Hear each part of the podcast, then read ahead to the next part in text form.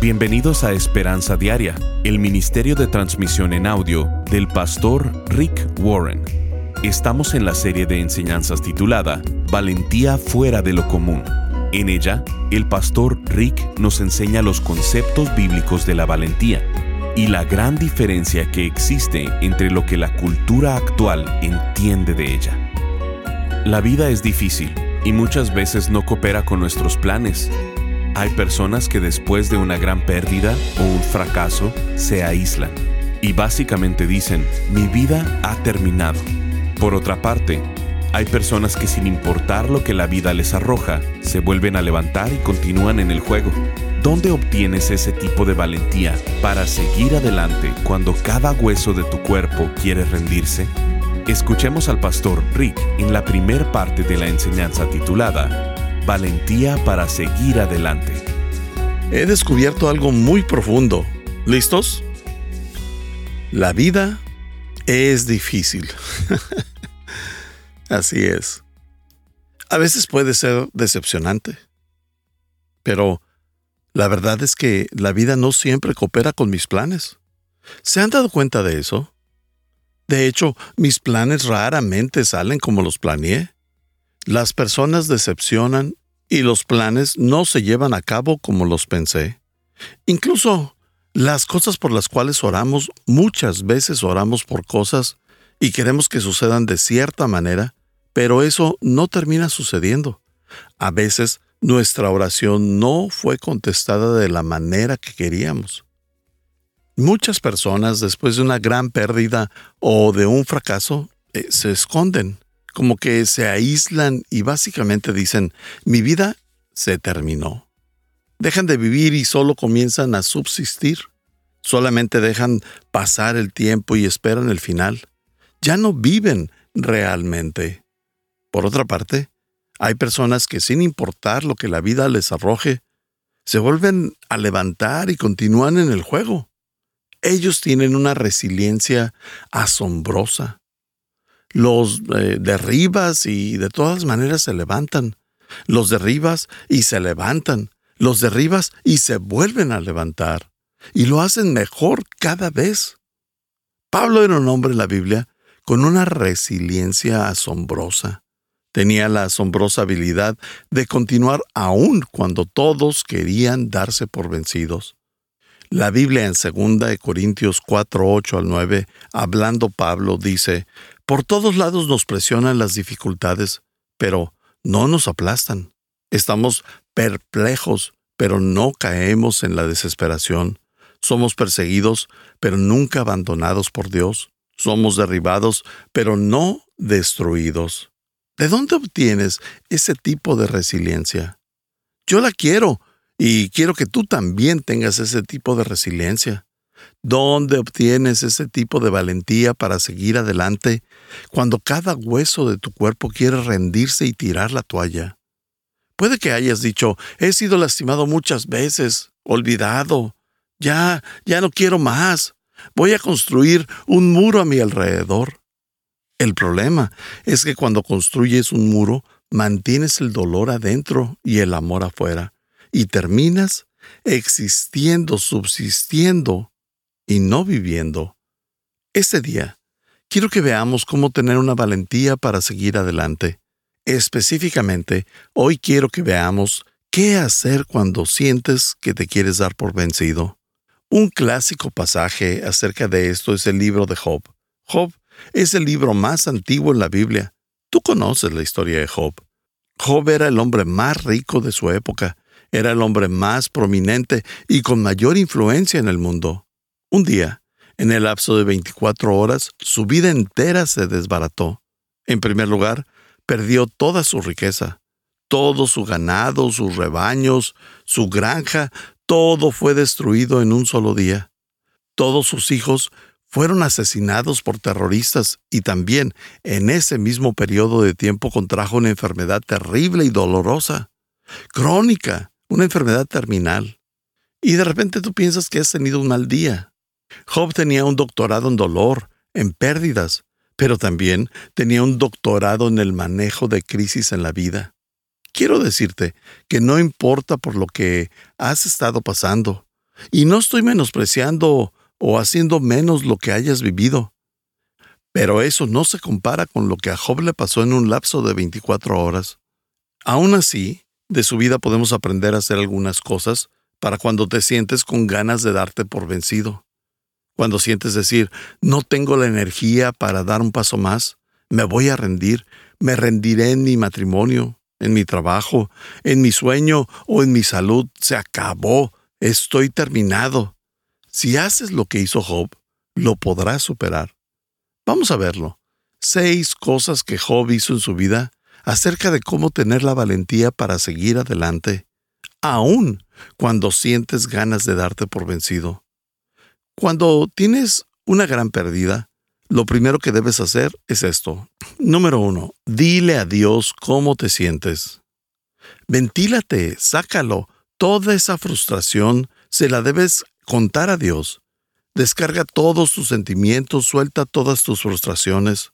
Tal vez no te hayas dado cuenta, pero le confías a Dios todas tus emociones negativas.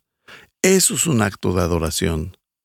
En el primer capítulo de Job, cuando todo se desmoronó en su vida, Job hace esto. En Job 1.20 dice, Job se levantó y rasgó su vestido en señal de dolor. Después se rasuró la cabeza y se postró en el suelo para adorar. ¿Qué es lo que está haciendo aquí? Física y visiblemente está expresando su dolor a Dios. Se pone de pie y comienza a rasgar su ropa. Tienes que estar bastante dolido para comenzar a rasgar tu ropa. Él rompió su ropa y rasuró su cabeza. Eso fue un acto de humildad y se postró en el suelo a adorar. Cada vez que pases por una gran pérdida o decepción en tu vida, vas a experimentar cuatro emociones. La primera es la ira. ¿Por qué me sucede esto a mí? La ira es una reacción natural. La segunda es el dolor. ¿Qué es lo que he perdido? La tercera es el impacto. ¿Qué hago ahora? No puedo creer que esto esté sucediendo. Y la cuarta es el temor. ¿Qué va a suceder después? Cuando tengo estas cuatro emociones, ira, dolor, impacto y temor, ¿qué se supone que debo de hacer con ellas?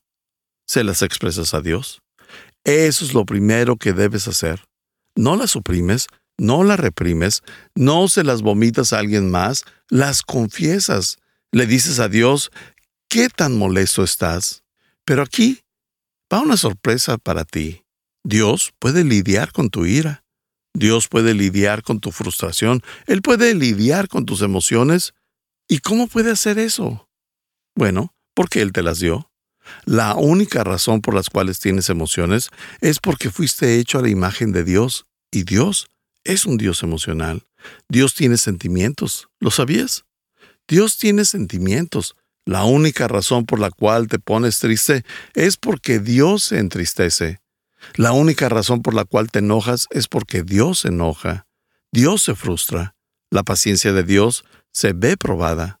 Dios entiende todas estas cosas porque Él es emocional. Dios puede lidiar con tu ira. Es como un pequeño de dos años haciendo un berrinche golpeando las rodillas de su papá. Un papá puede lidiar con eso. Dios es mucho más grande que tu emoción. Así que está bien que le digas a Dios exactamente cómo te sientes. Cuando has orado por un ascenso y no ves qué sucede, cuando un ser querido se va de tu vida o te ha traicionado o ha sido rechazado, cuando te han despedido o has recibido esa horrible llamada para escuchar, es cáncer. Está bien decirle a Dios, Dios estoy enojado, molesto, enfermo, frustrado, tengo dudas. Dios puede lidiar con tus quejas, tus preguntas y con tu sufrimiento, porque el amor de Dios por ti es mucho más grande que tus emociones. Lo que amo acerca de Job es lo directo y brutalmente honesto que es. Él no se anda con palabritas. Cuando Job pierde todo en un solo día, en Job 7:11 dice, no puedo evitar hablar Debo expresar mi angustia, mi alma llena de amargura debe quejarse. En otras palabras, si no hablo, voy a explotar. Cuando tienes emociones negativas, si las conservas, tu estómago lo resiente. Si no se lo cuentas a Dios, tu cuerpo lo va a resentir. Como cuando tienes una gran decepción al invertir todo tu dinero en un negocio que no funcionó y te fuiste a la bancarrota. Oré por eso y le pedí a Dios que lo bendijera. ¿Qué está pasando? Estoy enojado y estoy molesto. Si no se lo expresas a Dios, es como cuando bates una botella de soda, va a salir por otras partes, ya sea a través de un comportamiento extraño o a lo largo de seis meses.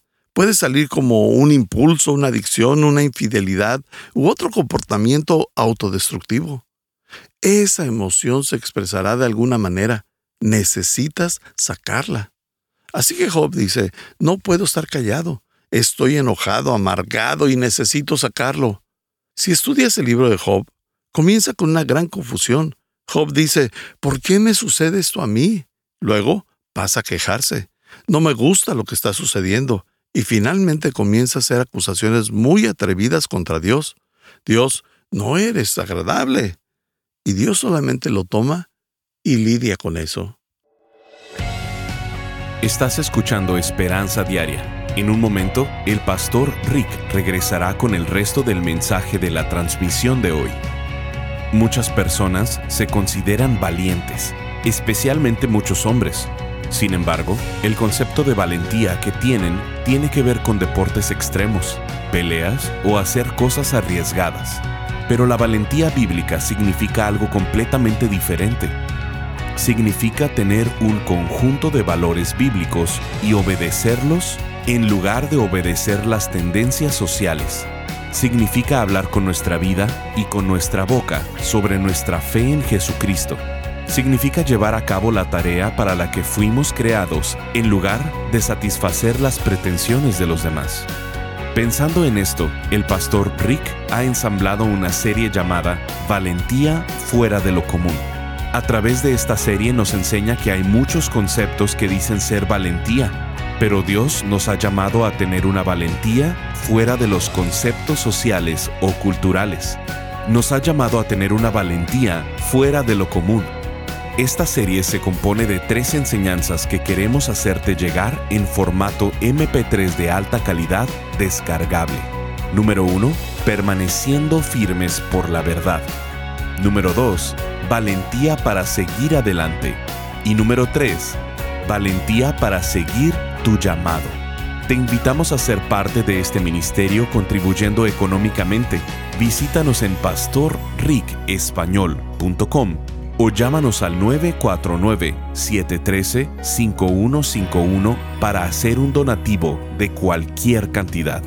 Como agradecimiento, te enviaremos esta serie de enseñanzas Puedes donar en pastorricespañol.com o al teléfono 949-713-5151. Si quieres hacerle saber al pastor Rick la manera en que estas transmisiones han tocado tu vida, escríbele a esperanza.pastorrick.com. Ahora volvamos con el pastor Rick y escuchemos el resto del mensaje del día de hoy. ¿Cuándo fue la última vez que clamaste en la noche? ¿Cuándo fue la última vez que desahogaste tu corazón como agua delante del Señor? En la Biblia hay muchos ejemplos de personas de Dios que le expresaron su frustración a Él y Dios lidió con ello. Está bien, Dios puede lidiar con ello. Una vez Jeremías dijo en Jeremías 27, Oh Señor, me engañaste y yo me dejé engañar. Eres más fuerte que yo y me dominaste. Ahora soy objeto de burla todos los días. Todos se ríen de mí. Dios puede lidiar con ello. Noemí dijo en Ruth 1.20, No me llamen Noemí, contestó ella, más bien llámenme Mara, porque el Todopoderoso me ha hecho la vida muy amargada. Más adelante, Ruth cambia de parecer, pero en ese momento Así se sentía. Una vez más, Salmos 88:15 dice, Yo he sufrido desde mi juventud, muy cerca estado de la muerte, me has enviado terribles sufrimientos y ya no puedo más. Pero siempre cambiaba de parecer. Lo mismo con Job. Aun cuando cuestionaba la sabiduría de Dios y se preguntaba qué era lo que estaba sucediendo, A pesar de que estaba dejando salir su frustración, él seguía confiando en Dios. Y ese es el primer paso. Debes soltarlo todo. Lo segundo que debes hacer cuando sientas darte por vencido, cuando sientes que necesitas el poder y la valentía para seguir adelante, es aceptar ayuda de los demás. Eso es lo segundo que hace Job. Necesitas aceptar la ayuda de los demás, porque no es la intención de Dios que tengas tú que lidiar con tu dolor, con las pérdidas y el estrés en tu vida por tu cuenta. Fuimos diseñados para ayudarnos unos a otros. Nos necesitamos unos a otros. Somos seres sociales. Lo primero que Dios dijo en el huerto del Edén después de crear al hombre fue que no es bueno que el hombre esté solo. Fuimos creados para tener relaciones. Ese es el problema. Cuando atraviesas una gran decepción, no quieres decírselo a nadie. Cuando tienes una gran pérdida, la reacción natural es alejarte y tratas de aislarte. Puedo solo con esto. No necesito a nadie más. Tratas de guardar el secreto de tu pérdida, de tu fracaso, de tu error o crisis y regularmente te alejas y te aíslas. Mala idea. La reacción natural es alejarte, pero Dios dice, no, necesitas amigos en tu vida para esto. Job 6:14 dice, para el abatido, debe haber compasión de parte de su amigo, no sea que abandone el temor del Todopoderoso. Amo este versículo porque Dios dice que aun cuando no creas en Dios en ese momento, necesitas amigos que estén contigo. Un amigo llega cuando los demás se van. Necesitas a personas así en tu vida. La nueva versión internacional dice, aunque uno se aparte del temor al Todopoderoso, el amigo no le niega su lealtad. En otras palabras, habrá momentos en tu vida en los cuales tendrás mucho dolor y vas a decir, en este momento no creo en Dios. En esos momentos necesitas amigos que te digan, está bien, por ahora nosotros creemos en Dios por ti. Habrá momentos en los cuales digas, no tengo fe en esos momentos, estoy lleno de dudas, no tengo fe. Ahí es cuando necesitas a personas que digan, está bien, nosotros tendremos fe por ti. En estos momentos nosotros confiaremos en Dios por ti. Es por eso por lo que necesitas un grupo pequeño. Un grupo pequeño es una red de seguridad. En esta iglesia hay 32 mil personas que asisten a grupos pequeños. Yo no me preocupo por ellos, me preocupo por aquellos que aún no son parte de un grupo pequeño, porque cuando llegue la crisis, ¿quién los va a ayudar? Si tú no has ayudado a alguien durante su crisis, ¿quién te va a ayudar a ti? Es por eso por lo que nos necesitamos los unos a los otros. La Biblia dice en 1 de Tesalonicenses 5:11, anímense y edifíquense unos a otros. Esta es la orden. Dios nos ordena a que nos ayudemos a soportar las cargas los unos de los otros.